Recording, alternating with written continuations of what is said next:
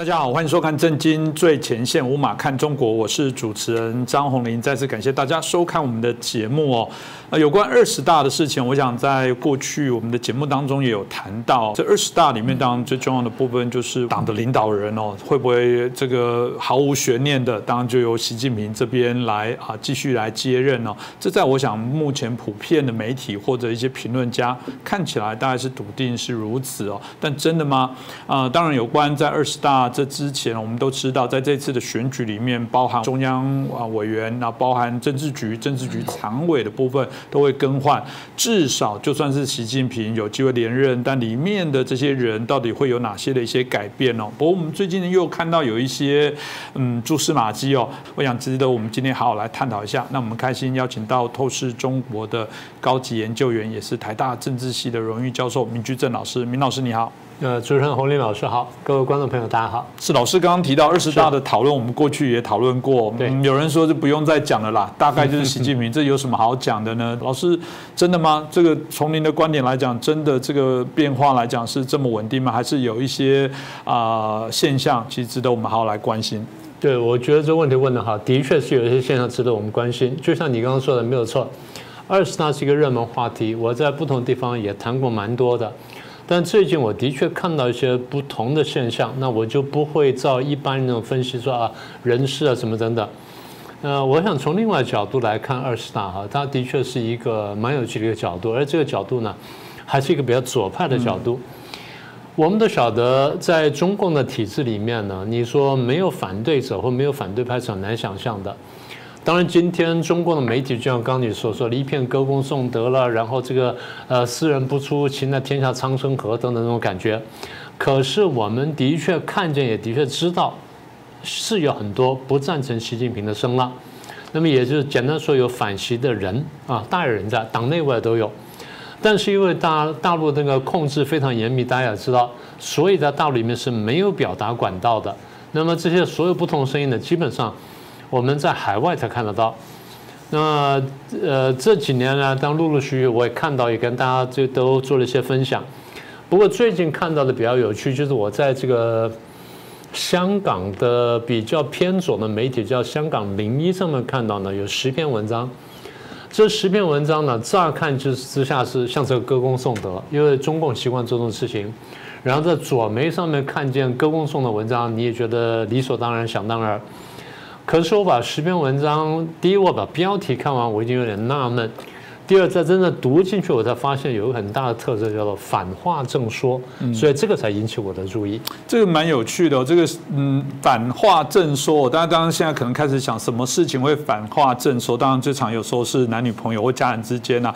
呃，没有，我没有生气。那你看他脸就知道惨了，这个我一定要赶快安抚他，不然回去就要跪算盘了。那老师到底什么是啊？这个反话正说？对，以前我们都说正话反说嘛，对，正话反说就是我明明这样子，就我那样去讲。其实现在不是，什么叫反话正说呢？我先把这十篇文章标题读给大家听，大家先玩味一下，我们再来解释十篇文章啊。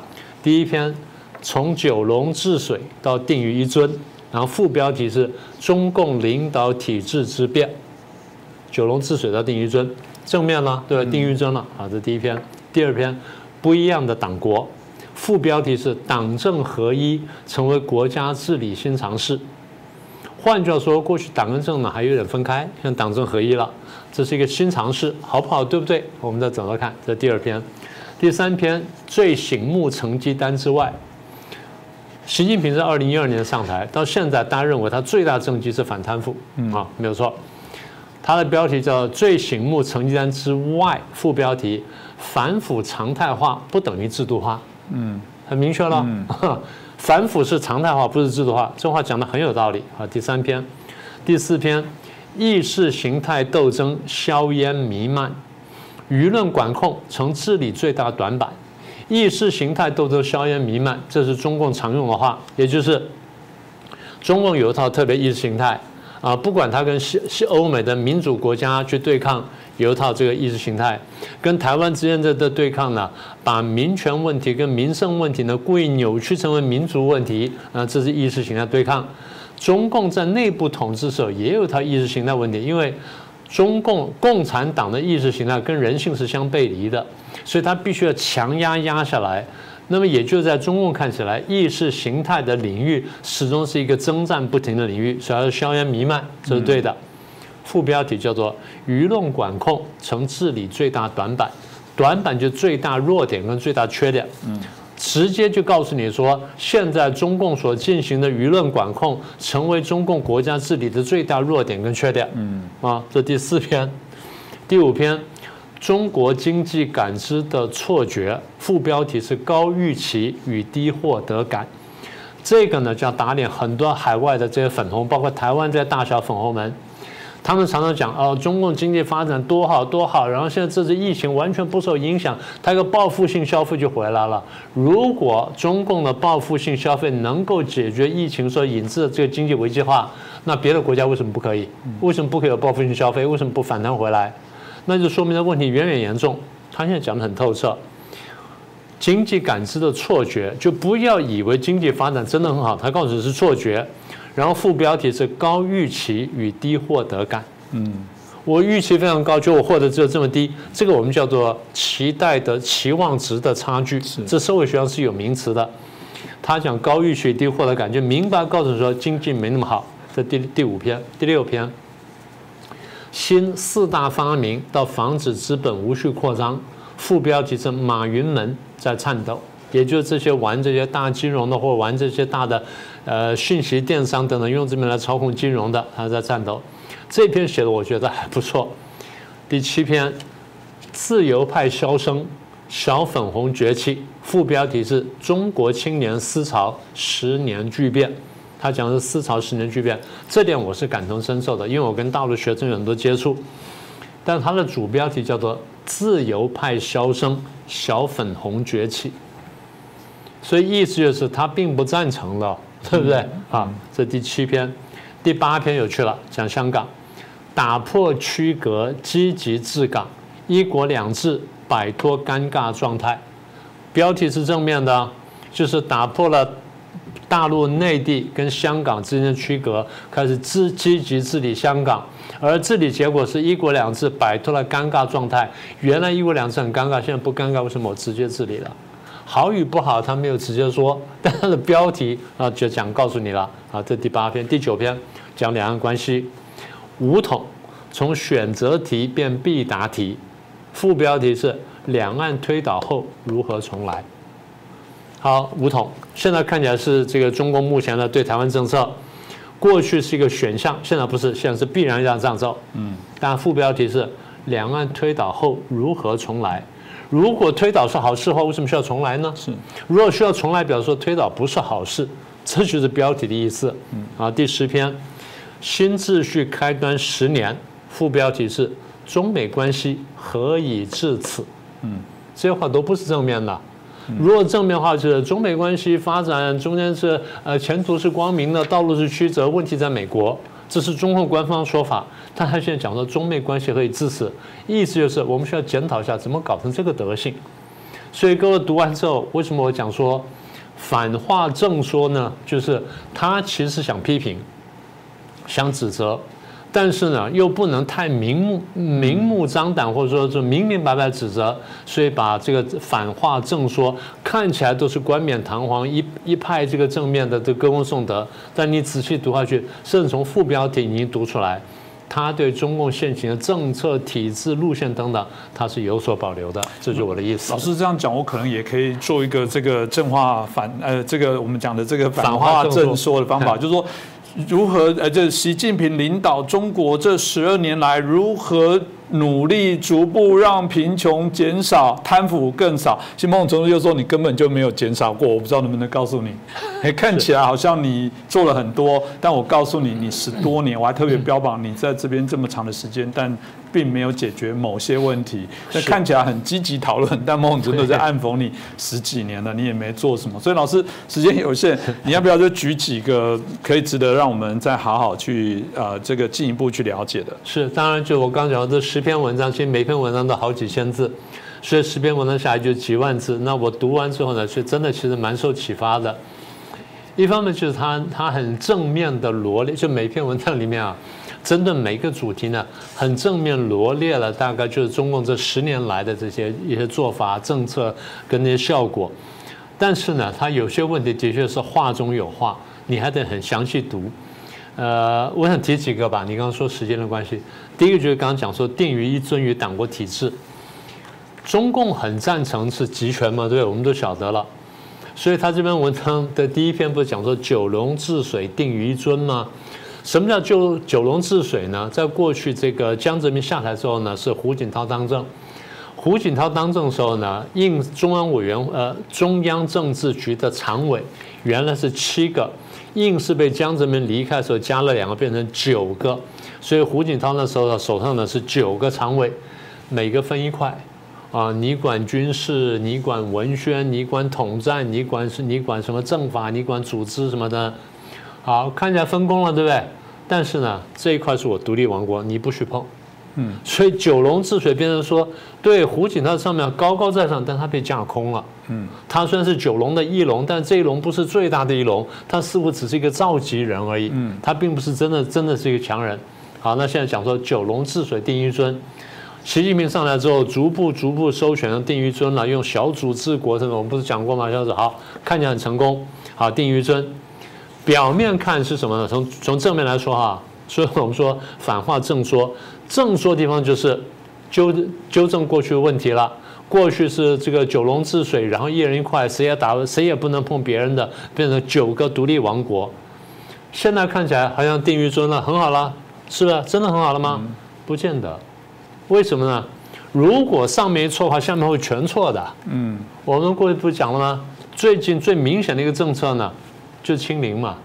你要再往下数，香收香港，再往下数，美中关系，每一件事情都是当上面说错，这底下就全部扭曲，就错到一塌糊涂。所以今天大家可以看见呢，因为上面错了，然后它这个所导致的结果，那为什么上面会导致结果呢？定于尊。嗯。也这这一尊非常英明、非常正确的底下是完全正确的，一旦这一尊不但英明不再正确的时候呢，它底下就全错。所以这话呢就反话正说。嗯啊，这第一个。第二，反腐败，我们刚刚讲了。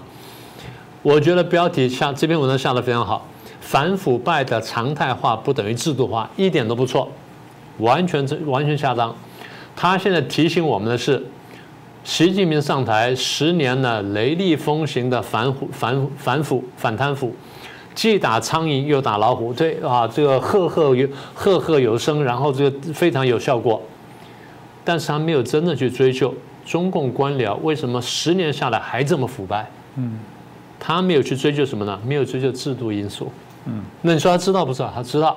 他只不断讲说，反腐常态化不等于制度化，所以反腐要制度化呢，就不是反腐了，而是如何去解决这个制度上所产生的腐败。我们不是常讲吗？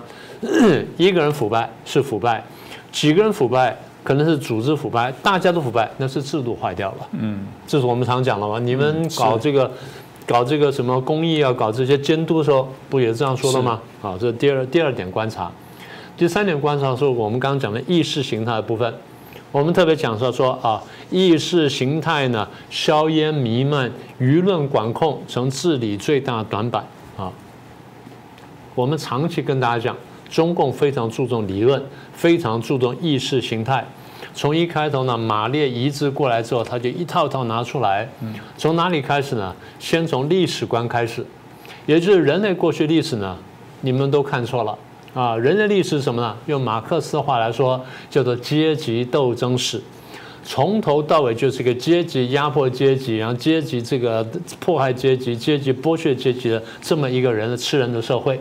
好，过去呢啊是这个什么？然后现在呢，从工业革命以后，马克思说是有产者压迫无产者。什么叫有产者压迫无产者呢？你这些工厂厂主、资本家跟王权贵族结合起来，压迫这些工人阶级、这无产阶级，所以压迫的太惨了。压迫几十年之后呢，我们实在看不下去，实在受不了了，让老百姓过不下去了。好，我们共产党人或者叫共产主义者，当时不叫共产党，共产主义者看见这问题，我们把问题指出来，然后呼吁告诉大家说。这样是不对的，好，我们要去改变它。好，马克思看见是阶级压迫阶级，是有一点点道理，我不能说完全不对。但是固然阶级压迫阶级是事实，如何改变这个不良的现象，可以有其他手段。嗯，你不一定要用阶级斗争的方式，不一定要用这个流血斗争的方式，因为西欧、北欧也读了马克思，最后他们怎么做呢？他们用改良的方式，怎么改良呢？把一些有良心的议员选进议会里面来，这些有良心议员呢，就开始在议会里，在议会里面开始立法，在国民立法。用立法的方式保障劳工权益，这你们非常熟悉了。你们工农盟经常做的事啊。嗯。用立法的方式去保护工人，怎么保护呢？第一，工作时间的限制，譬如说只能工作八小时，嗯，不能超过，超过要给加班费，加班费不能太低啊。这里面很熟悉，这第一块。第二块，工作环境要改善啊，环境不能太恶劣。公共安全啦、污染啦、毒物的排放啦、存储啦，什么等等啊，这些都要注意。然后供电啦、供水啦什么的好。然后比如说矿坑不能崩塌，好，这些呢叫公安全。第三呢，童工跟女工，嗯，过去呢这个在压迫的时候呢是不管这么多的。当时因为没有法律，没有任何限制，所以资本家对于无产阶级的这个压迫是非常残酷的。这点我们都知道。马克思跟恩格斯到矿坑去看矿坑去看过，他们就看到那些童工跟女工的悲惨生活，所以他们出来呼吁。那这点我们是支持，我们是同意的。那么也就是阶级压迫阶级是一个不公平的事情，我们都知道。但是如何改变不公平的现象，你可以有不同的手法。但是马克思说，我们要有暴力斗争，要有阶级斗争。马克思嘴里面所说的阶级斗争，到了列宁就变成暴动。到了这个毛泽东手上呢，就变成农民革命，就变暴动了。所以啊，这个东西你说暴动推翻了这个旧的阶级压迫，然后造了一个好的社会，那没关系。但共产党不一样。当这个马克思理论到了列宁手上之后呢，就变成从共产党人变成共共产主义者，变成共产党徒。嗯，我再说一遍啊，共产主义者变成共产党徒。原来是一批有理念人，到这时候变成一个政党。这政党呢，以夺权为目标，然后呢，以掌权为为标的，这样就变成一个什么呢？特权阶级。嗯，当他变成特权阶级的时候，你推翻不了他，因为他掌控了所有的国家机器，他比国比过去都厉害。啊，你说啊，这些资本主义社会很残酷，不是啊？资本主义有学习能力啊。他发现这个社会不公平现象之后，我们刚刚讲的，透过第一呢法律的方式改变了工人的这这个生活方式；第二呢，透过越来越多的人选进选进这个国会里面之后，变成了不同的政党，变成了照顾这些被压迫的大多数下层阶级的这些政党。这些政党呢，以政党的力量，以政治力量来保护、来消除社会上的不公平现象。那么也就是。最后慢慢就产生了民主、自由、法治、人权，它不是一蹴而就的，也就经过一两百年之后慢慢走到这一步。所以我们在说什么呢？我们在说意识形态斗争是真实的，但是呢，今天我们看见就是，当一个比较进步的社会到一定程度之后，它的民主、自由、法治、人权的观念会慢慢浮现，这跟你们的理念是非常吻合的。这个我们叫世界潮流。而这篇文章里面讲的就是舆论管控成治理最大短板。他的意思是，你用你不去面对问题的根源，不去真正解决说为什么会有阶级压迫阶级的事情，而你去去更去强压，你变成了新阶级。他倒没有讲的这么残忍，但这个我们把话接起来，他就这意思。所以他说舆论管控其实是治标而没有治本。这才是最大问题。对，老师其实讲的很简单，也就是如果谈翻贪哦，刚刚导说贪腐的这件事情，如果你只是做表象，不是制度解决，简单的说就是换一群人去数钞票而已，事实上并没有任何的改变。那你看起来那个打贪就会让人家怀疑你不过就是政治的斗争，你不过就是换一批永袭挺袭的人在吃香喝辣。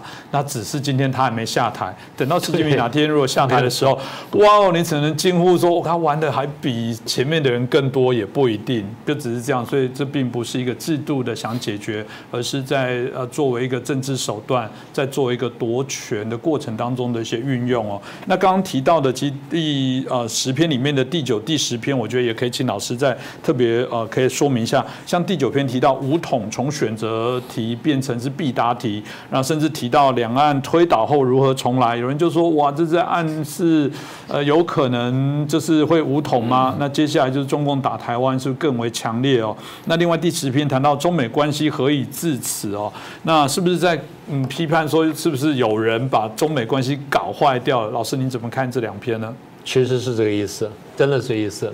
我们先看两岸关系那边呢，他说这个武统从选择题变必答题，然后两岸推倒之后如何重来？请仔仔细读一下他的这个标题哈，武统变必答了，也就是武统变必然，翻成白话就是现在中共政权对两岸关系做法就是武统啊。但副标题有趣了，两岸推倒后如何重来？那我刚讲了，如果两岸是很好的话，那推倒就推倒了吗？那你武统就武统吗？这好事情啊。他问的是如何重来，意思就是这方法是有问题的，这结局是不可以被接受的。当然了，你若读它内文呢，你读不到这么多啊，因为什么呢？文章你若读内文的话，你会看见什么呢？两岸关系慢慢变坏了。为什么变坏呢？因为民进党上台都变坏了。嗯，所有这些说法呢，你仔细一看啊，就是官方现在的一贯说法，两岸关系变坏都因为是台湾的问题。因为台湾这样子了，所以两岸关系变坏了。但他没有谈的是什么呢？我们这中共这段时间，我们军备不断的扩张，他没有讲。我们军备不断的扩张，同时呢，我在威胁台湾，他没有讲。嗯。然后军备扩张同时呢，我去威胁国际秩序，挑战国际秩序，他没有讲。然后他也没有讲说我飞机天的飞过来恐吓台湾，然后台湾吓得要死，他都没有讲。他是说责任都是台湾的，但标题点出来了。武统变必答题，也就是你现在必然要武统了吗？那武统之后，两岸推倒如何重来？意思就是推倒不一定好啊。嗯，那怎么重来呢？所以它的副标题呢，其实主标题和副标题呢，很值得玩味。就你刚刚说的，嗯，但是你要读内文呢，你还真的读不到那么多。所以最早我飘了一下标题，读下去之后，我越读越奇怪，越读越奇怪。为什么呢？我发现内文跟标题呢没有完全连起来，嗯，内文都在批判台湾，大部分都在批判台湾，只有在最后结尾一段话才说啊推导这怎么来的，所以他那是非常有趣。我刚刚讲说反话正说呢，其实另外一句话就是画龙点睛。你如果把它整篇文章读完之后，你觉得哦这是官方论调，可你把那个标题来连起来看，搭不起来，这才有趣，嗯。啊，这第一个你刚才讲两岸关系，第二就是中美关系，差不多。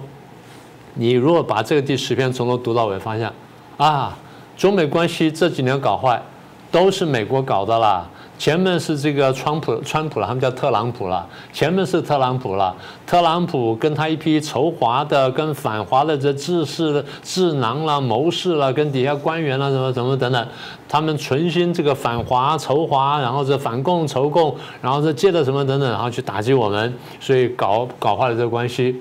那我们在拜登上台之后，本着善意，希望跟美国重建良善关系，就没想到拜登家伙也不上道，他不但重复了这个这呃川普这个政策，特朗普时代政策，他反而变本加厉的开始围殴我们，而我们仍然是一本诚信原则，善意相待，好好跟他相处，就没想到他一而再再而三，然后勾结台湾，勾结过来对付我们，所以中美关系搞坏，全部是你你们干的，哎。也也是刚刚讲，跟批评台湾那个方向一模一样。那副标题是“中美关系何以至此”，是表面读起来都是美国的问题。嗯。可是你你把它那个再再读一遍，你发现它什么意思呢？怎么会搞得那么差？嗯。怎么会搞那么差？看起来文字都在批判都在批判美国，但它留下了非常大的什么呢？懊恼。嗯。是不是这样？这个让我想起什么呢？我们过去不是谈过韩战吗？中共官方一直讲，韩战是什么呢？是因为南韩发动了，然后侵略北韩，然后北韩被打到没有办法了，跟中共求救，然后中共一看不行了，是吧？我们就为了帮助这兄弟这个国家，所以我们出兵帮助北韩，然后去打南韩。可你仔细读真正历史发现，不是，原来是北韩发动南侵，所以很多出来这些大陆朋友一读到这韩战的历史之后，吓坏，说我们被骗了几十年。好了，那现在有同样问题。当你如果说光看中共文宣的时候，你会发现，你会觉得中美关系之今天之所以变成这么坏、这么糟糕，都是美方的问题。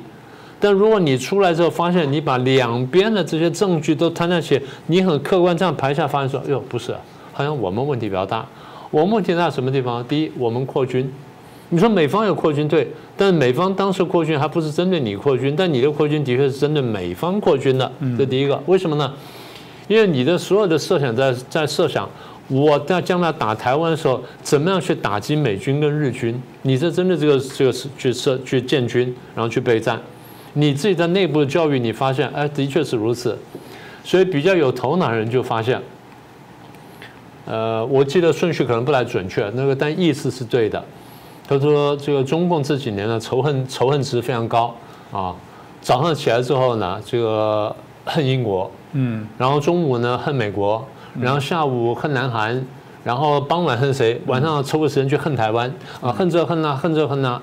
哎，别的国家人从来没有这样过日子啊。嗯，也就是以仇恨立国，以仇恨去教育，以仇恨来洗脑。那你为什么要以仇恨来洗脑呢？简单说。”因为你觉得你的价值观跟你的意识形态跟别人都不一样，好，那现在问题是，是大家都错了呢，还是你错了？嗯，这是一个最大问题。中国常讲说世界潮流嘛，世界潮流，那我们就要看世界潮流到底什么。简单说，世界潮流就是工业革命以后，人类社会工商化以后，的确社会开始多元了。社会多元之后，价值观开始多元。那你怎么尊重不同的多元的价值观？不管是族群的、语言的、宗教的，甚至利益的，这都是多元的。所以民主社会，我常讲不是万能，也不是说这个至高无上的。但民主社会是一个比较好的、比较和平的、不流血的处理一个多元社会利益冲突的一个方式。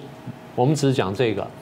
中共常讲哦，我一党专政，我去调和各方面利益，不是的。你仔细看，中共压制了很多不同的利益，压制了很多不同的这个这个族群，压制了很多不同的意见，然后最后呢，独尊共产党一家。所以这回到了我们前面讲的特权阶级。那么刚刚讲到中美关系，中美关系它牵扯到的呢，不只是两国的对抗，它牵扯到什么？两个价值观的对抗，跟两个体制的对抗。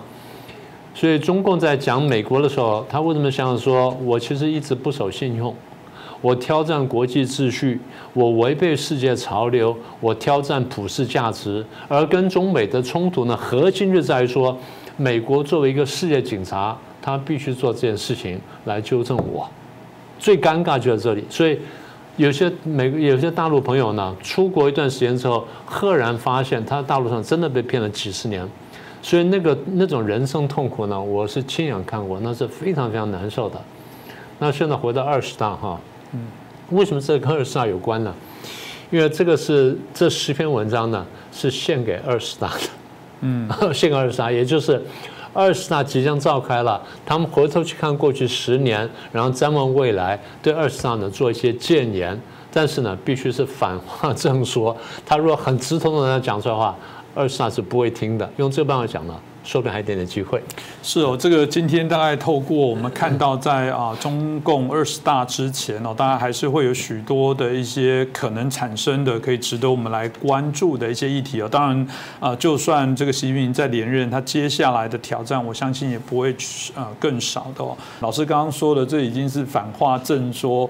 那我某种程度来讲，未来会不会还有长头诗，还会不会有各种各式各样的方法，我也不知道。可能也只能民众用这种方法。来发泄自己的一些无奈啦，那甚至可能只是几个朋友真的能信任彼此耳语，或者很悲惨的是，你有任何的想法，你只能跟内心的你来对话，这件事情你无是无法说出来。这是我们看到中共所领导底下对人的灵魂、自由思想的一个钳制哦，我觉得非常的残忍哦。那今天再一次感谢明老师的分析哦，当然也感谢大家的收看。如果喜欢我们的节目，欢迎把我们的节目转传、按赞、分享给更多人来欣赏。再次感谢大家。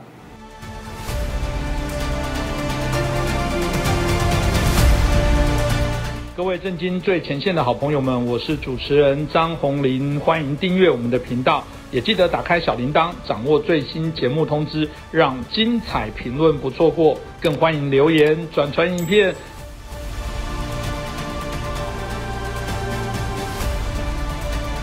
震惊最前线，无马看中国，我是陈小农。今天我们很荣幸啊，邀到了美国加州大学教授宋永毅先生。来参加我们的节目，宋永义先生呢是在美国，也是可以说在全世界研究中国的文化革命，还有中国的土地改革、反右运动，就是共产党的统治历史。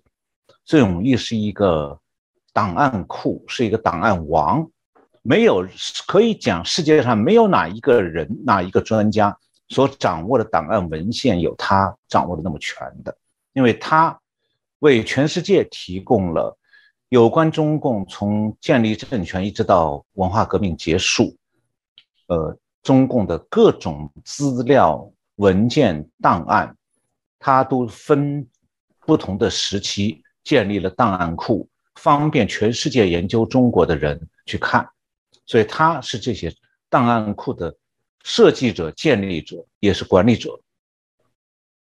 因此呢，他自己也做了大量的研究，呃，可以讲讲到中国毛泽东开始共产党这个政权的统治，没有人能够超过宋玉先生那样熟悉。那么今天我们请来的就是这样一位非常著名的专家，我们的加州大学教授宋玉先生。宋教授您好，哎，你好，小龙。谢谢夸奖啊！我是把它作为一种鼓励了啊，不用客气了，我这是如实向观众朋友们介绍您的贡献。那么今天呢，我们这个节目啊，想从不久前俄罗斯的独裁者普京的一句话说起，因为这句话同样可以追溯到中国，追溯到中国的领导人头上。呃，俄罗斯的独裁者普京曾经狂妄地宣称说：“俄罗斯要是不在了，要这个地球干什么？”那么这个话讲出来呢，中国社交媒体上很多人就这个一片掌声，宛如鼎沸。中国是向来崇尚强权，那么这个曾经差不多害死上亿老中国人的毛泽东，到今天还是中国人心目中的一个呃。所谓的领袖，甚至加上“伟大”两个字，那么他们还认为毛泽东是世界级的领领袖人物。那么今天呢，我们想来研究一下独裁者的心理，特别是独裁者的非心理角度。那么我知道这又是您的长项，因为您这个在这方面有专门的研究，而且有专门的著作。可不可以先请您介绍一下您这方面的最近的著作？啊，谢谢。这个最近的著作呢，说来也就是正好是由台湾出版的了。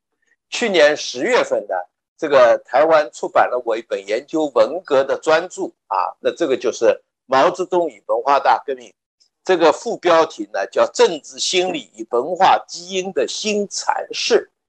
那么这个新阐释呢，主要是就是说，我是从这个非理性心理的角度。来研究这个独裁者，那么我想先把这个概念讲讲清楚啊，就是说什么叫非理性，什么叫理性？那么在现代心理学中间呢，一般来说，这个理性啊，它是人类所特有的一种精神历程，或者说精神活动，它主要是指人遵循着一定的逻辑及其逻辑的程序。进行的，比如说感觉、知觉、表象、概念、判断、推理，啊，那比如说统计学，最后推推理出来，这个都是非常理性。但是呢，人们常常忽略了人啊，他是一个有很强主观意识的动物，所以他在这个理性的北岸，他还有不少非理性的东西。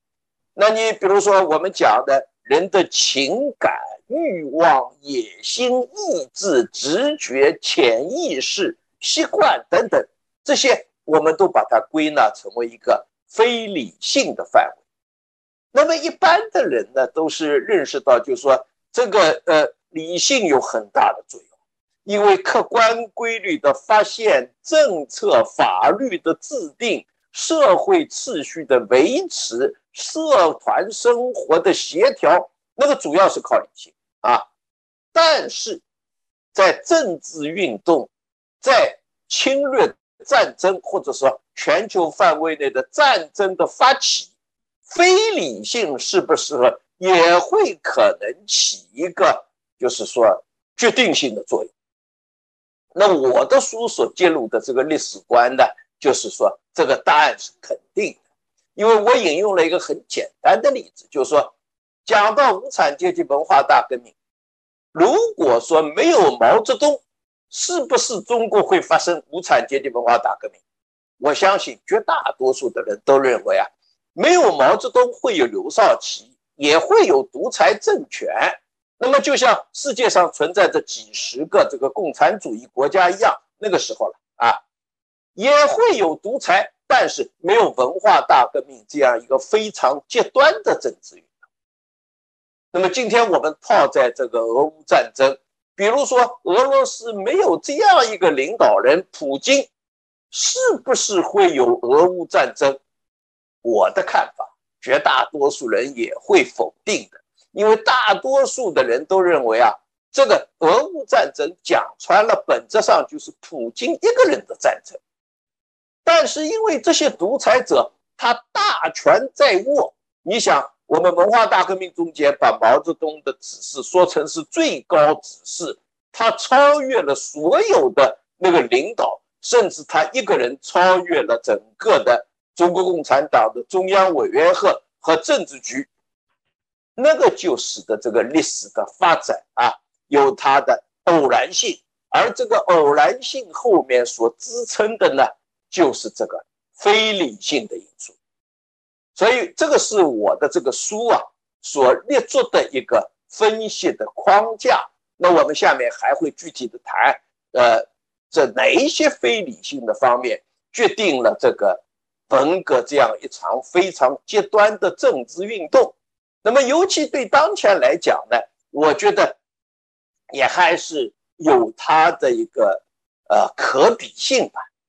那比如说，我们知道这个整个二十一世纪啊，我常常是讲到，就是说有一个很严重的借尸还魂现象，或者说是目前的领导人模仿历史领导人的现象。那你比如说这个呃，习近平啊，他明显的就是模仿毛泽东啊。当然，他和毛泽东不能比，但是他要模仿，他要成为最近又是他已经已经成为第二个领袖了啊。毛泽东是伟大领袖，他现在是人民领袖。我相信将来他在领袖前面的形容词会越来越多。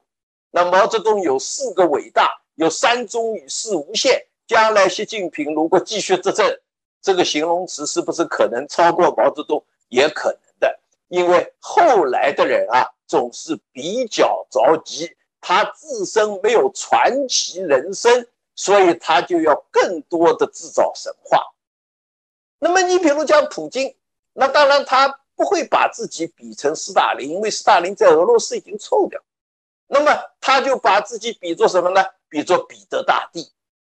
那他从二零零三年开始就吹捧彼得大帝，而现在的这个俄罗斯的版图啊，大概就相当于数百年以前啊彼得大帝发动战争时候的版图，而彼得大帝依靠发动战争，不停的取得额外的领土，那么你作为一个借尸还魂的模仿者，那他当然也会走这样一条，就是。发动战争的路，所以这个历史的发展啊，有的时候是非常的奇怪。所以我们所面临的二十一世纪啊，正是这样一个不幸的现象。也就是说，某些领导人他持续着二十世纪已经被推翻了的东西重新复古，重新借尸还魂。我想这个是我讲的一个就是。这个我的历史研究的方法啊，简单的介绍，谢谢。呃，我想你实际上已经把话题引到了毛泽东身上，然后我们再看看完了毛泽东，我们再看普京。呃，毛泽东呢，您在这个刚才您展示那本专著里头啊，您在。他毛泽东作为一个共产党领袖，他的个人的精神层面还有心理层面，你做了很很多的分析，有很细致的比较和剖析。那你能给我们大致介绍一下？就是海外对毛泽东呢，通常并不是真了解，尤其对他这个非理性的这一面，甚至你是不是可以讲他是有多少有点神经质的这一面？对这一面是很少有人去研究，也很少有人把握的。那你呢？是根据史料归纳出来的这些特点，能不能请您给我们观众朋友们来做更细致一些介绍？这个我的书里面的，我想这个呃有将近三十多万字了。那么这个是一个重点的论述，对吧？我想这个呃大家有兴趣会去看书呢，会更加的了解。那么我所要讲的一个事情，就是说，多年以来，海内外的，包括中国学者、美国学者、欧洲学者，他主要是研究毛泽东的理性的那一面，也就是说，比如说毛泽东无产阶级专政下继续革命的理论啦，比如说文化大革命的所有那些文件啦，那么包括就是说这个毛泽东所制定的。一系列的，比如召开的会议啊，发表的公报啊，那些东西要不要研究？要研究。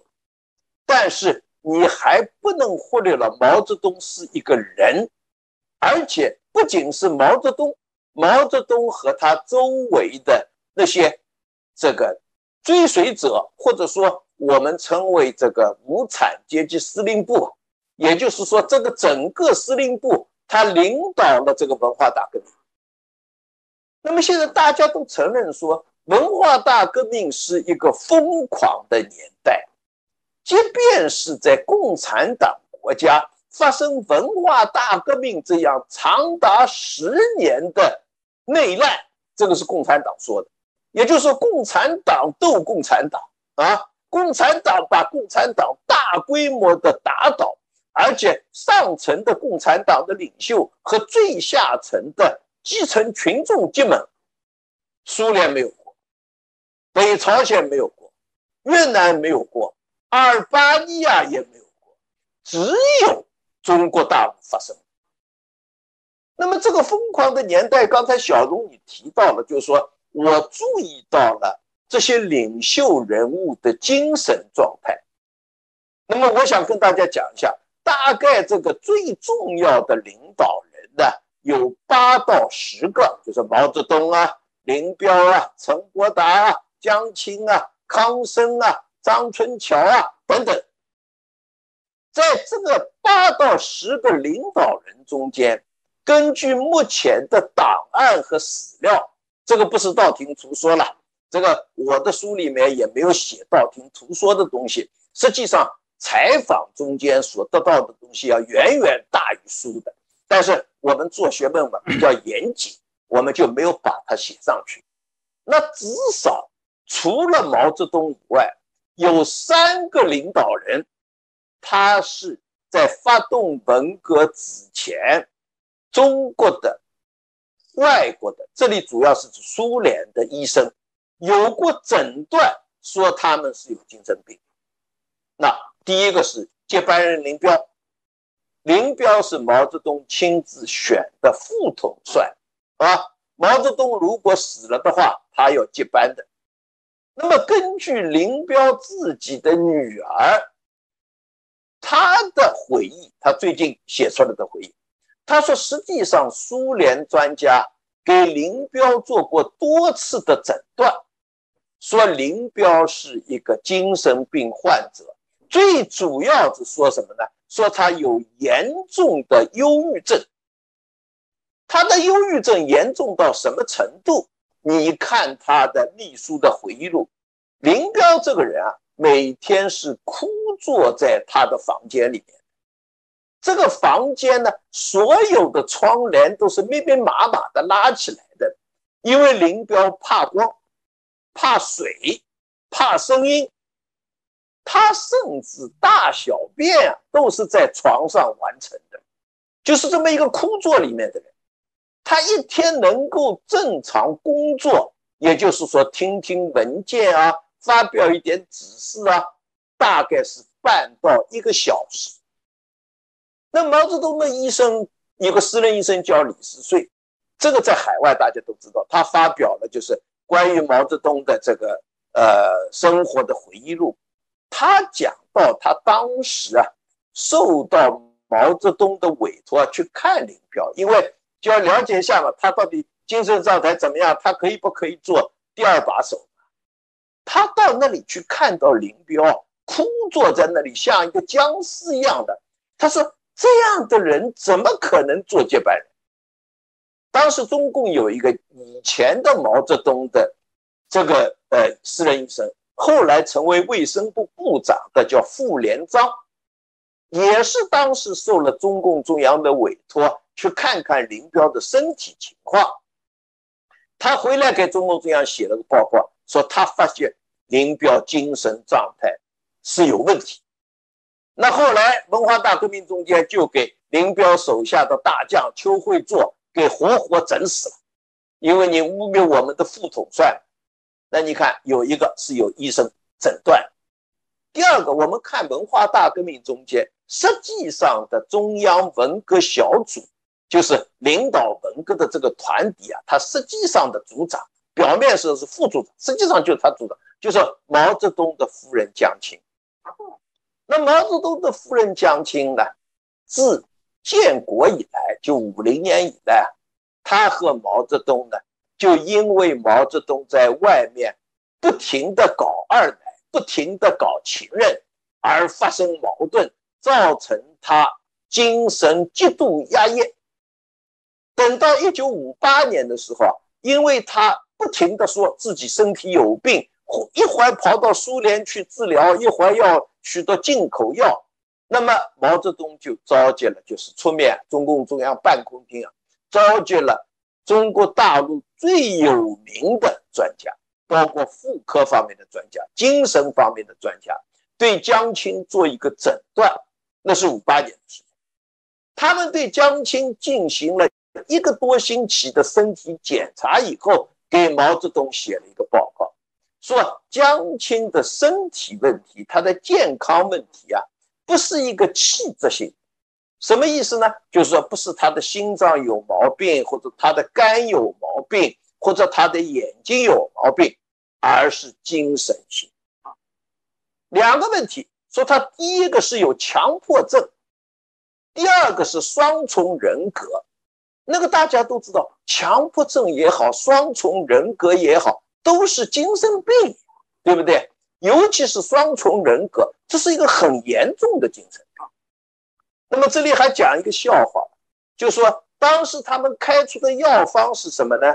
他们开出的药方是说，哎，最好啊是让江青同志呢不要闲在家里，给他安排一些工作，而最好呢是适合于他的文艺方面的工作。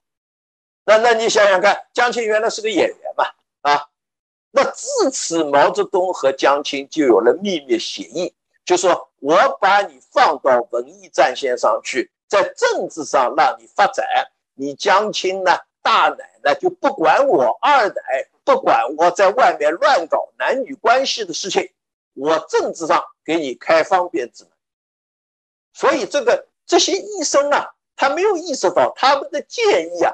造成了文革的大灾难，结果江青就去搞样板戏啊，这个文革中间给毛泽东搭班子啊，把中央文革小组搞起来，就是因为江青介入了政治，就是因为当时的这些医生的一直诊断说他有精神病，最好的治疗方式是让他去搞文艺，你看，所以这个讲起来是很笑话的。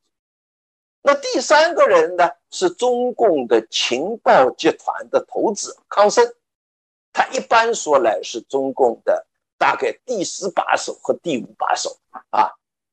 那从延安时期，你就可以看这个中央的电文啊，你都可以知道康生是有脑病，因为那个时候的脑病就是神经病了。但是呢，那个时候的人们的医疗知识有限，只知道就说有一段时间康生会不正常，他需要休养，他不能工作。这个修养，我们等会会讲到，都是和政治形势有关的。你比如说，康生搞了延安整风时期，他抓特务、迫害他的那些同志，那个时候他是没有精神病，他是得意的。但是呢，后来延安整风，毛泽东也被迫做了检查，他不行了，他脑病发作了，就不能工作了。那么文化大革命之前，尤其是一九六二年，毛泽东闯祸。大跃进、大饥荒，死了三四千万人，使得为他鼓吹大跃进的康生也受了拖连。所以，从六二年一直到文革之前的六四、六五年，他基本上是住在北京精神病院，而且他那个毛病严重，他是当时这个医生诊断说是有精神分裂症。当时的一个中共中央办公厅的副主任去看他，因为他也是个中央领导，就去看他。哎，你有什么需要了？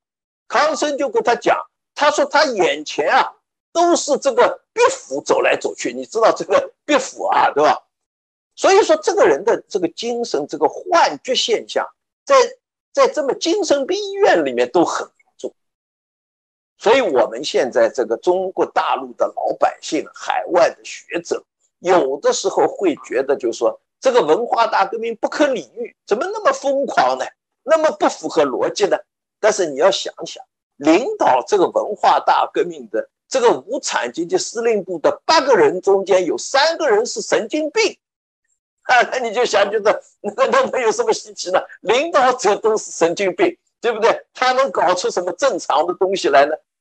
所以就是说，当然我不是说，就是说这个所有的东西都是他们的疾病引起的，他们的疾病也有发作的时期，但是他们的疾病对他们的政治活动、政治决策是毫无疑问有很大影响。这个在我的书里面呢都有非常详细的分析。那么我们回过头来就看毛泽东了啊。那个毛泽东当然他是最高领袖，毛泽东到他晚年啊，他的精神是出了问题的，好多他的战友，比如说举个例子，陶铸的夫人叫曾志，曾志呢是井冈山时期啊，当时没有几个女性，而且她是井冈山时期的美人啊，好几个美人啊，她是中间之一，曾志。这个曾志和毛泽东在井冈山时期的关系很好的，后来呢，这个毛泽东还把他的老公给打倒了嘛，陶铸给打倒。但是呢，毛泽东一再表示，陶铸是陶铸，曾志是曾志，曾志是他井冈山时期的战友，是一定要保护的。所以曾志啊，在整个文革中间没有受过苦。曾志对毛泽东非常了解。他在毛泽东晚年的时候，他就跟他的女儿反复说过，他说：“我认为啊，主席在精神上是很早就出了问题，所以他的晚年已经有很严重的精神病症，他是一个病人，只不过没有得到很好治疗。”那么我的书里面曾经画了一个图，就讲到毛泽东的政治妄想症，这个图呢。就讲到毛泽东怎么恐惧，怎么怀疑。比如说，天花板上有一个猫，他说天花板上藏了敌人，他马上就要到另外的地方去住，他这个丰泽园啊，他就不能住。那么再比如说，说这个他六六年七月，他从这个各地巡视回来，他毫无根据的说，在他的住宅里面。装了窃听器了，这个所以呢又要换住所。那林彪事件以后呢，他就把那些军队的他的那些和他有关系的那些文工团的他的他称之为女友女朋友了，就全部赶走。说他们都是林彪派来。你去看李志顺的回忆录啊，林彪事件之前，他和林彪关系紧张，只要是军队来的人，他一概认为是有问题。那么他从来不让军队的医生给他看病，怕他们下毒。那么把原来他的那些军队的女友全部赶出去。所以我列了一个表，这个表呢可以放到网络上去看，你就可以看到他到老年啊，他完全是处于一种被迫害的一种恐惧状态，一种政治妄想状态。那这个李志还揭露了，就是大家都知道这个毛泽东的工作习惯，他是习惯于在黑暗中间工作，晚上我们大家都睡觉了，他开始工作。而且呢，从来他的书房里面是没有阳光的。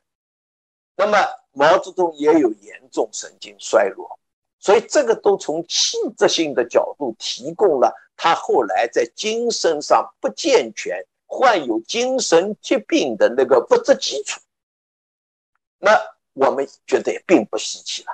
你说一个独裁者，他的上台。他伴随着多少阴谋诡计、暗杀篡权，那么等到他到达了这个高位，他就会自然的觉得别人也是这样对他，对不对？所以就产生他又没有什么交流，他基本上和他的家庭成员不生活在一起。毛泽东，那他当然就产生妄想症，产生恐惧症，那么他的多疑。他的大清洗，他对许多原来忠于他的那些战友的迫害，那讲的难听一点，这个林彪的出走啊，也是他怀疑林彪，林彪是对他非常忠诚的，但是他怀疑林彪，不停的压制，而且不停的放风要把林彪搞掉，结果林彪真的搞了一个未遂政变，而且为了保住自己的命和自己家庭成员的命。就出逃了嘛，当然后来飞机失事了。如果说飞机没有失事，他跑到了苏联，那就复杂了，就两个中共中央，是吧？那么当然这个中间的很多的事情，那个有一些可能档案还没有公开，所以我刚才讲到的就是说这个呃无产阶级司令部的这个领导文革的这样一个领导集团中间。又有那么多的心理精神病患者，那如果我们不从这个角度来研究这场政治运动，那恐怕永远没有办法揭露这个政治运动的真相。那么我们回到这个普京，我想这个大家在看到的这个报道就够多了。比如像这个呃法国总统马克龙，他和普京是有多年的接触的，他都说。过了十年以后再跟普京接触，觉得普京的精神状态已经非常的偏执，甚至偏执狂。那么普京对他周围人的大规模的清洗啊，等等啊，这个我们都可以看到，就是说这个多疑症、恐惧症、政治妄想症，恐怕是独裁者的通病。而这个通病下面呢，使得他们怎么样？使得他们。就要悍然的发动这些政治运动，发动战争。那么毛泽东时期虽然他没有发动这样大规模的侵略战争，很重要的一个因素，当时中国还很弱，对吧？如果中国有现在这样的这个经济基础和军事实力的话，恐怕会有大灾难。那么即便是毛泽东时期，他也不是没有发动过战争。比如说抗美援朝，啊，比如说对东南亚的输出革命，啊，你像这个帮越南和美国打，这个像马来西亚、泰国啊等等支持那里的游击队去夺取政权，更不用说一九五八年的这个莫斯科的所有共产主义阵营会议上，毛泽东发表了一个讲话，把赫鲁晓夫差点吓出心脏病。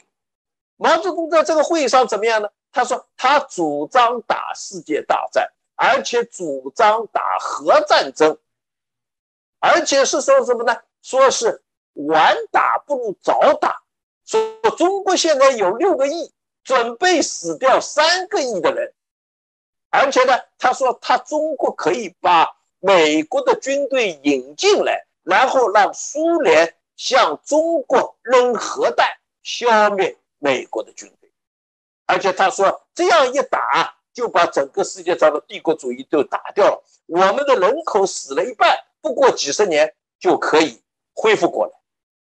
毛泽东原来以为他这个话，这个是他言为心声啊，他确实想做的事情，可以赢得全场的鼓掌。结果全场一片冷场，因为大家都不能理解，觉得这是一个战争狂人，对不对？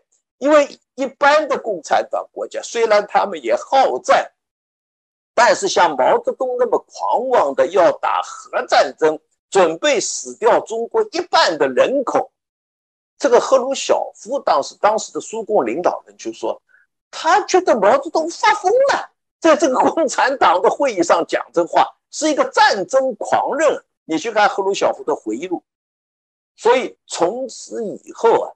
这个毛泽东也不太愿意出去讲话了，因为他没有得到他的鼓掌，相反是人家都认为他有神经病。大家都知道核战争打起来没有赢家，而且哪一个国家的领导人会说我打掉一半的人口都没关系，而且同意另外一个国家向自己的国家扔核弹？所以这个事情啊，就是说你就可以看到这些人啊。确实都有疯狂的地方，那你也不奇怪了。你比如说，普京他这个对彼得大帝的这个情有独钟要进行模仿。那个毛泽东以前这个他一九四五年到重庆谈判，发表了他的一首诗嘛，《秦王汉武》，这个是他崇拜的对象，秦始皇汉武帝，那个都是对外扩张、发动战争的。所以你就可以看到这些独裁者，他常常是以这个战争的战功、掠夺这个领土、这个奴役群众、奴役人民作为他胜利的标志。所以这个历史的重复呢，这个毛泽东就是说是不幸之中的大幸。当时的中国还没有这个实力，要有这个实力的话，真可能把世界给毁。所以这个是呃我的一个呃浅显的看法啊。呃，刚才您是在从非理性的角度，从精神层面的角度，帮助我们来解析毛泽东统治中国的这个历史，还有他指指挥下的中国走过的道路。那么现在啊，如果我们从这个毛泽东和普京现在来做个比较，你觉得说他们俩？彼此有些什么地方相似，什么地方不同？这个相似和不同是理性的面上的不同，还是非理性方面的不同呢？啊，好，这个问题呢提的很好啊。那个你说这个毛泽东和普京呢？你说这个可比性，那一般说呢，他们两个人甚至不认识，对吧？他们两个人还没有见过面啊。嗯，这个毛泽东也不知道他。说俄国会出个普京，那普京就更对毛泽东不了解，恐怕普京比较了解的是斯大林了。那么差异之处呢，这毫无疑问是比较明显的。因为我刚才讲了，因为国力的不同呢，这个呃，毛泽东主要发动的还是政治运动，当然有没有战争也有，对台湾也还有八一三的炮战嘛，对不对？他要充当这个共产主义的领导领。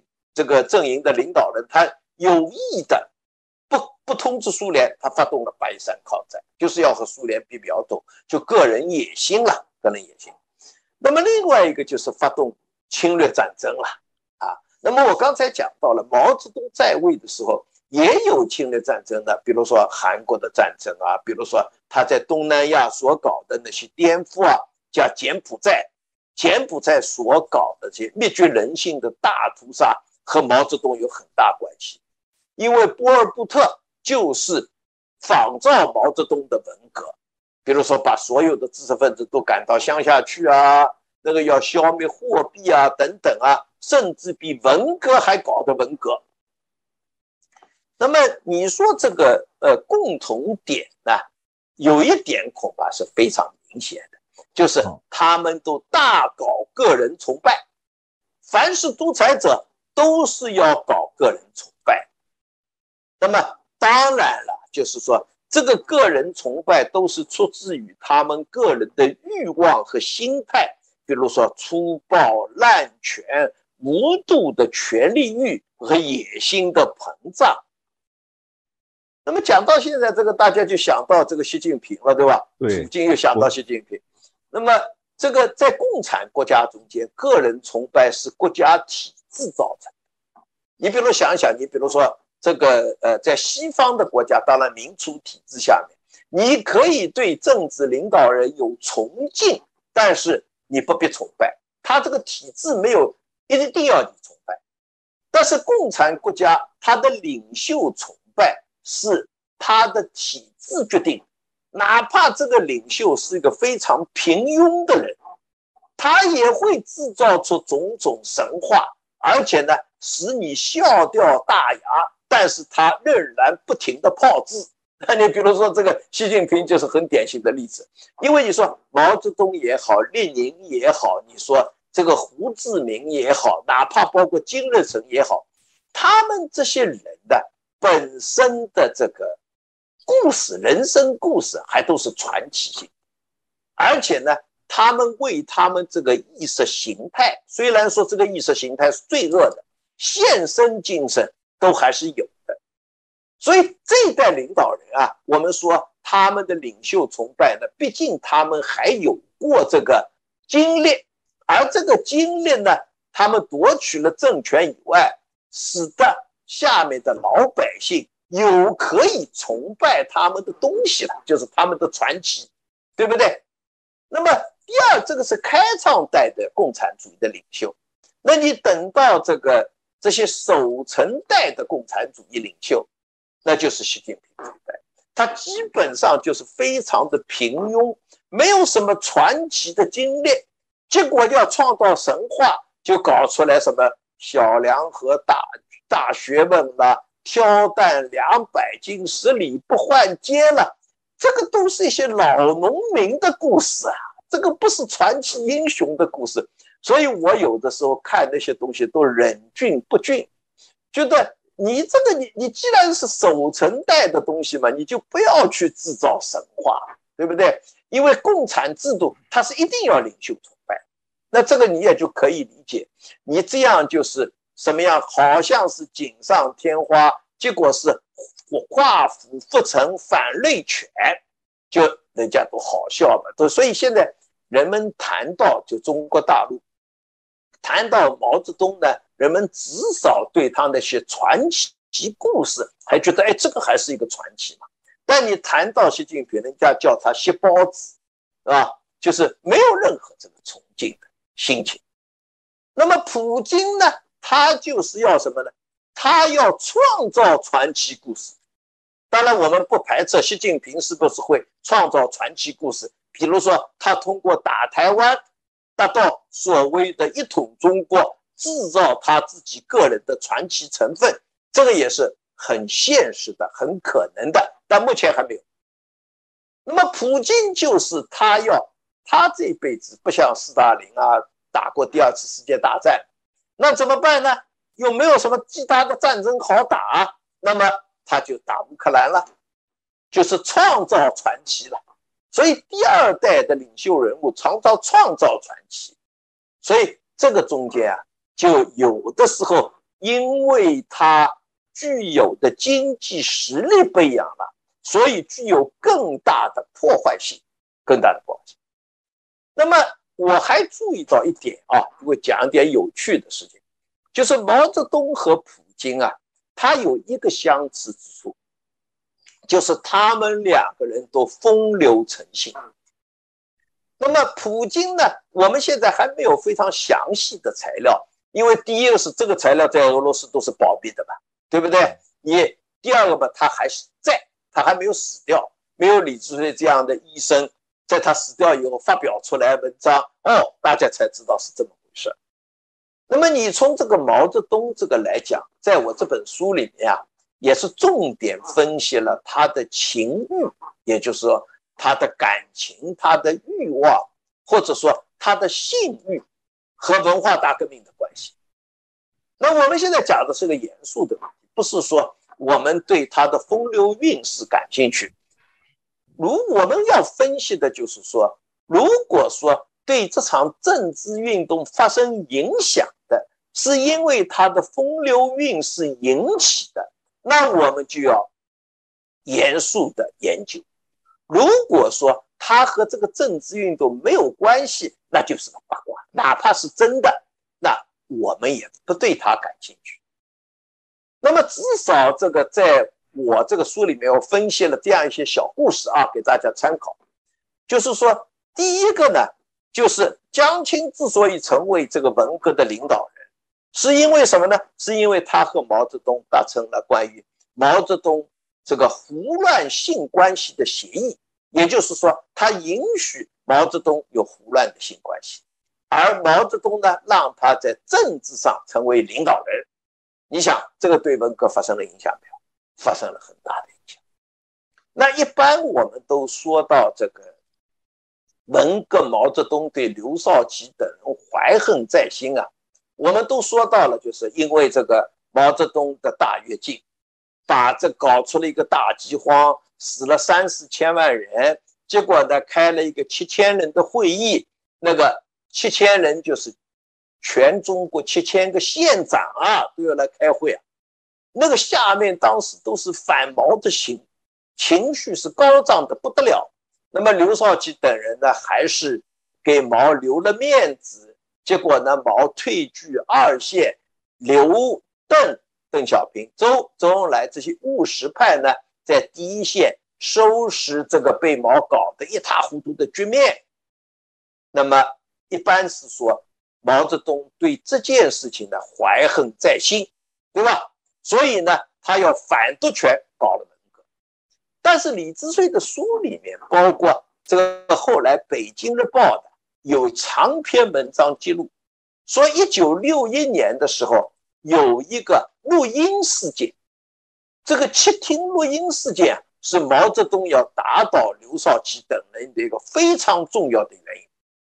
我认为这件事情非常重要，简单给大家讲一下，就是毛泽东当时到山东视察，他是不坐飞机的，他都是坐火车的，他怕人家害他飞机失事，他突然死掉，他坐的火车，而且呢有差不多一个加强营的兵力为他在这个火车上驻防，那么他坐火车，同时他还带了他的这个。所谓的女友，也就是那些女青年啊，和他非法有性关系。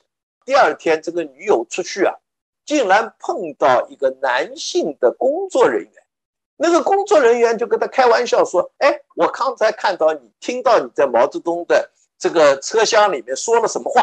哦，那个女友大吃一惊，因为那个话都不是好话吧，都是那些，对不对？你想想看，他们胡乱搞了一个晚上，有什么好话？都是那下流话。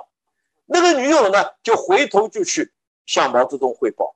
他说：“竟然有人知道我们昨天晚上说了什么话。”毛泽东就立刻把这个、这个、这个、呃，这个年轻的工作人员，他是一个机要人员，是搞录音的，把他提起来说怎么回事。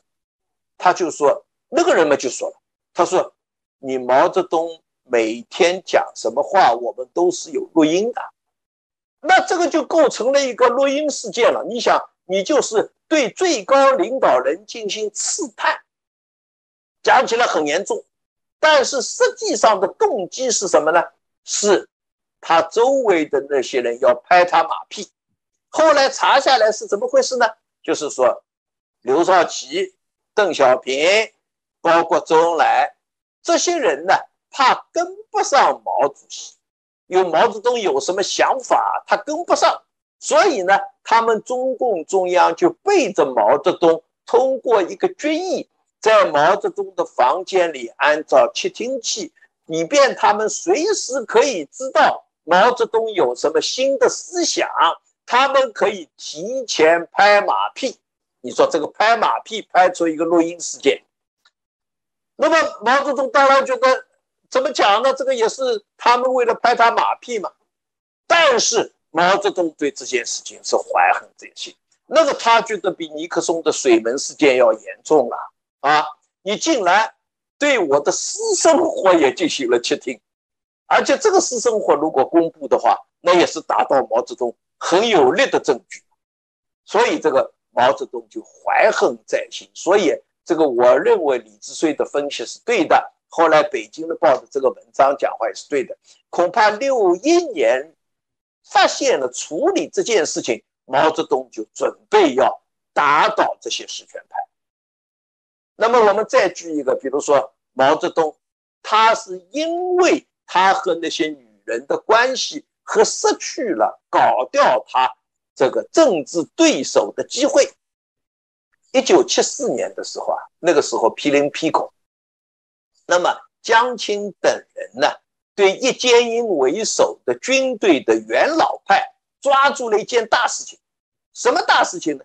就是说这些军队的元老派。绝大多数的人开后门，把自己的子女送到军队里面去，因为六八年毛泽东讲了嘛，就知识青年都要下乡，对不对？接受贫下中农再教育，或者到工厂去。你我小龙啊，我们都到工厂去过，或者也下过乡，那个生活是很苦的。你那些高干子女怎么能够容忍呢？那么叶剑英就把他的儿子女儿全部开后门搞到军队或者搞到大学里面去。那个时候，全中国的老百姓对这个开后门可以说是痛恨至极。而江青等人抓住了他们这一点呢，叶剑英都准备辞职了，他都觉得就是这个触犯了公愤。那么他就写信给毛泽东做检查，但是呢。那个时候呢，就是元老派也暗示了一下毛泽东，意思说你开后门也是大王啊，是怎么回事呢？就是毛泽东把他那些和他发生过非正常性关系的青年的女青年啊，都送到北大去，送到北外去去读大学。那个时候所谓的工农兵学员嘛，读大学。那么这件事情。毛泽东就是开后门的大王了，所以他也就硬不起来。那他就给叶剑英回了一个信，就是说，哎，这个事情嘛，我也有过，我也送过几个呃女青年去读书，他们要去嘛，我也没有办法。什么叫没有办法？是因为你和他有非正常的性关系，你才没有办法。你有把柄在他们手里嘛，这个是一个权色交易嘛。结果呢？毛泽东就说：“哎，从前门进来的未必是好人，从后门进来的未必是坏人。这个是偷换概念，因为我们讲的是开后门，我们没有讲，就是说这个是好人还是坏人。那毛泽东就这样，就是说，哎，就过去去了。那你想，叶剑英就他那个军委副主席，这个军权啊，后来就掌稳了。”如果这个时候七四年的时候把叶剑英搞掉，那可能张春桥、施仁邦他们，因为军队里还也还有不少投靠这个呃江青啊、张春桥他们的人嘛，啊，就成功了。那当然这个是很重要的一个因素，因为毛泽东自己不硬，他也只能做妥协。那是因为他的权势交易，使得他在文革派。在这个党内斗争中间，结果是打了败仗，这一类的事情啊是比很多的了。我想我今天主要不再讲这个事情。如果我们讲整个文革的话，那个故事是说不完。所以我刚才讲到，就是说我们从这些人们所忽略的角度来解释历史，而且呢，也是解释一部真实的历史。那普京呢，我可以断定。将来有的说了，将来有的说了，当然是不是？呃，我们能不能看到，或者说是他过世以后下台以后？但是呢，目前就这么风风雨雨啊！你要知道，毛泽东上台的时候，我们老百姓一般都不知道的。那么目前都那么风风雨雨啊，将来这个里面的故事啊，都是有的说了。独裁者都是同同样的了，表面上道德文章。背地里男盗女唱，而且这个男盗女娼对他们的政治生活发生极大的影响。好，我想先简单讲这一点啊。呃，我们的节目啊，听听宋教授给我们讲解，这里面的故事是越讲越深呐。我想观众们听起来意犹未尽，但是我们节目的时间是有限的，所以呢，我还是在这里再向宋教授请教一个问题，就是你研究这些独裁者，而且是有一些精神状态不正常的独裁者，那么我想请问。你觉得独裁者有可能主动放弃权力下台吗？有这样的先例吗？呃，我认为呢，这个呃，追求这个欲望、追求权力，恐怕是人类的一种天性啊。所以你要在没有监督的情况下、没有压力的情况下，像独裁者自动放弃他那种终身执政的红利。这个我想是不现实的。那我们关于西方社会的这个三权分立啊，有一个说法，这个什么说法呢？就是说这三个都是魔鬼，但是让这三个魔鬼互相监督，结果产生了一个天使效应。我觉得这个话是蛮有道理，这个话蛮有道理。那么你想想看，这样一个。他得到了那么大的好处，他有权有势，有钱有女人，更不用说他有那么好的享受。毛泽东在全中国的行宫有多少？可以说每一个省、每一个直辖市都有他两三个行宫啊，对不对？毛泽东说他从来不拿钱。这是因为钱对他已经没有意义了，不是说他不要钱，对不对？因为他随时讲一个，他什么样的享受都有，所以我们要指望这个独裁者，他在没有任何压力的情况下，他放弃自己的权利，这个是不现实的，而且这个终身执政的这么一个红利啊，这个对他们的吸引力太大。那这里呢，我倒还要讲一个一般的呃评论者不太讲到的这个事情。当我们讲到独裁者对政治运动、对发动侵略战争的这个非理性因素的作用，那个我们还要讲到，就是个人崇拜包括两个方面。第一个是被崇拜的人，就那些领袖人；第二个是去崇拜他的人，那用我们的话来说，就是人民。这个很可悲的是。就是那些崇拜他的人民啊，也是有非理性因素所煽动的，而且呢，他们和独裁者之间常常抱团取暖，互相影响，互相造成。毛泽东走到这个程度，中国的人民有没有责任？也有很大责任的。你大搞三中与四无限。这个争先恐后的去崇拜他，那现在普京的支持率据说是百分之八十，那毛泽东的支持率，小诺我想想一百二十吧，对不对？一百都不能算数了，对不对？起码一百二十。但是这些人是不是真正代表了农民？人民他们心里清楚的很，人民是他们愚弄的工具，是他们所玩弄的对象，是他们的一个借口。那个李锐就有一个，就是毛泽东秘书啊，他就说毛泽东刚刚喊完“人民万岁”，回头就跟他们讲，人民是不能相信的，这些人都是愚昧的，是我们要去领导他们的。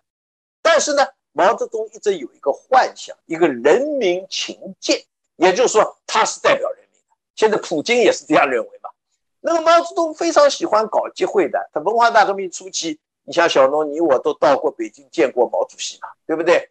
他搞了八次接见红卫兵，总共接见了三千万人。他要和这个非理性的青少年学生抱团取暖了。那普京前不久发动乌克兰战争，在这个莫斯科开了一个会，据说有二十万人。那个这个和毛泽东的三千万人比较，还是差得很远啊，很差得很远。但是我刚才要讲到的，就是说这个。体制这个独裁者的专制体制，他不仅造成了他自己的愚昧，他还造成了愚昧的臣民，他还造成了这么一个他统治的基础，结果呢就互相影响。所以你比如说，你你你现在说说毛泽东一开始就是很坏，那恐怕也不现实。甚至毛泽东在某一些时候，他讲过令我们非常吃惊的话，比如说他在没有上台之前，他的窑洞队就是四五年的时候，民主党派的王延培啊、傅斯年啊等等啊，去访问他。说你共产党怎么避免你进了城以后，就像李自成这样的情况？他他说我们找到的一条路，什么就是民主，让老百姓来监督我们，我们要成立民主政府。过了九天以后，他接受一个英国的记者采访，十二个问题，他中间就讲到了，他说我们要的民主是英美式的民主。是孙中山的三民主义，是罗斯福的四大自由等等。他说这个才是真正的民主。所以你把他在没有上台之前那些话，那么比如说人们也讲到，普京也讲过一些话啊，那么他也批评过斯大林啊，他也说俄罗斯不能够呃这个。呃，完全与世隔绝啊！要实行一定程度的民主，那更不用说习近平现在搞了一个什么叫全程 民主，对不对？全程民主，所以就是说，所有这些独裁者啊，第一个，他的发展是一个过有一个过程的；第二个，就是他在未上台之前的那些话，这个都是他没有实践过的政治诺言，你可不要被他骗了。觉得他讲的这些话，他是真的要搞民主。如果这样的话，那个毛泽东是最彻底的民主了。他窑洞队中间讲的那些话，比今天的习近平要怎么样？要民主一百倍了，是吧？那普京也是这样，他在刚上台时候，他没有上台之前说的那些话是不可信的，倒不是说他有意骗人，而是说。它不过是一个政客的政治诺言而已，并没有实践。所以这个呢，我还是要讲到，就是说，第一个就是独裁政权下人民的责任；第二个，独裁者要有一个比较全面的看法、发展的看法，而不能够根据他一时一时的，尤其是他没有上台之前的那些言论被他。好，是不是我们今天就谈这点，还是对对对对？哎，你最后这几句啊，实际上是一个画龙点睛的总结。就在这个基础上啊，其实是可以大大展开，用这个框架这几个结论，帮我们的观众朋友们来进一步解读中国的今天和中国的未来，以及未来的两岸关系。那么今天我们时间就到这里了，非常感谢宋瑜教授。为我们的观众朋友们做了精彩的讲解，好，谢谢小农，谢谢观众朋友们的收听。